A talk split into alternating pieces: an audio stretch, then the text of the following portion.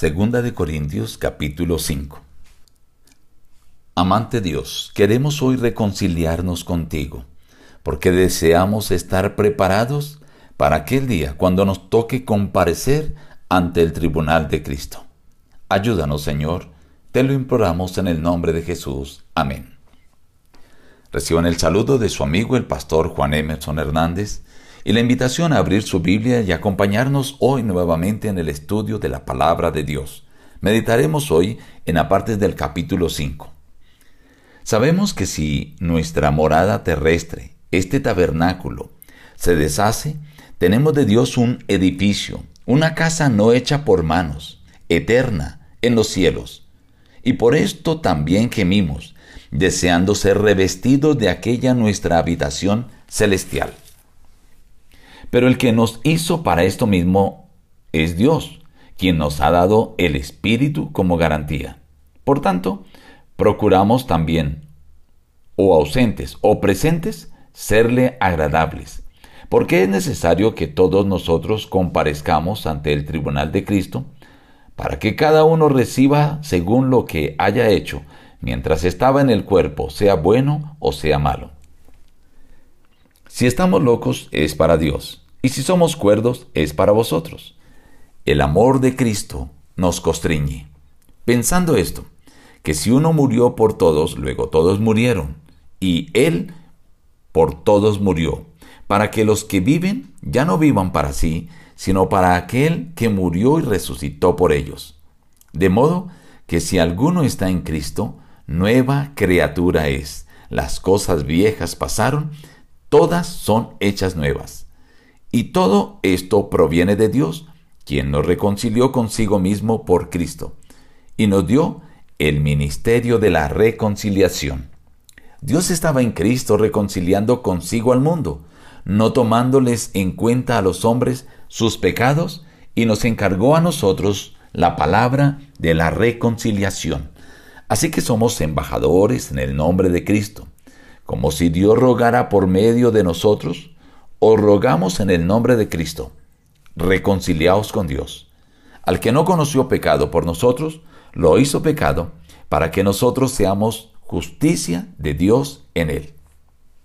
Encontramos aquí una de las divisiones de los capítulos que no es la mejor, porque el apóstol venía hablando acerca de aquel cuerpo mortal que se desgasta, que sufrimos, pero que esperamos un celestial.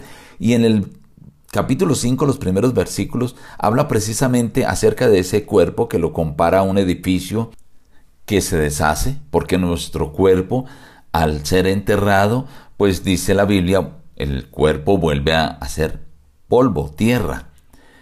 Pero nosotros esperamos cuando el Señor nos transforme, lo que ya les puso en la primera carta de los Corintios, el capítulo 15, que seremos transformados, recibiremos un cuerpo renovado.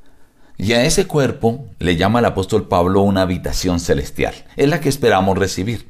Ahora el apóstol expresa un deseo que él siempre había tenido, y es de ser agradable ante los ojos de Dios. Y él manifiesta una razón muy contundente. Dice, porque es necesario que todos nosotros comparezcamos ante el tribunal de Cristo. Esto de comparecer ante el juicio y la gloria eterna que le espera a los redimidos era una motivación muy grande para el apóstol Pablo a vivir de tal manera que tuviera la seguridad de que estaba agradando a Dios. Luego el apóstol les pone algo muy importante. Dice, nosotros nos tildan de locos, pero es por Dios, porque predicamos acerca de que uno que fue santo, que fue perfecto, que fue Cristo, murió por todos nosotros.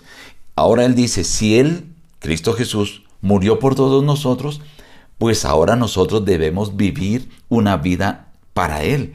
Por eso dice, si alguno está en Cristo, nueva criatura es. Las cosas viejas pasaron. La forma antigua de vivir, la vida pecaminosa de antes, ya pasó. Dice, ahora todas las cosas deben ser hechas nuevas. Además, el apóstol presenta aquí el tema que algunos comentaristas llaman el tema central del libro de Corintios. El comentario bíblico adventista dice que la reconciliación es el punto principal. Y en este capítulo lo repite varias veces. Dios nos encomendó a nosotros el ministerio de la reconciliación. Quiere decir que nosotros tenemos que buscar esa reconciliación con Dios, pero además nosotros debemos ser embajadores, aquellos que le hablan a los demás acerca de la importancia de reconciliarse con Dios, de empezar una vida nueva.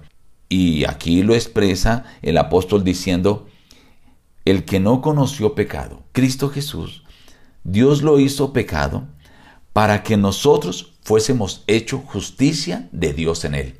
Es decir, Dios ya dio ese primer paso para buscar la reconciliación entre nosotros, pecadores que nos habíamos apartado, alejado de Él, y Dios, al colocar a Cristo Jesús para que muriera en nuestro lugar. Por eso, vuelvo a repetir, Dios desea que seamos nuevas criaturas. Hoy, el Señor te deja la invitación reconcíliate con Dios y de esta forma te prepararás para cuando te toque comparecer ante el tribunal de Cristo. Nos despedimos diciendo, busca a Dios en primer lugar cada día y las demás bendiciones te serán añadidas. Que Dios te bendiga.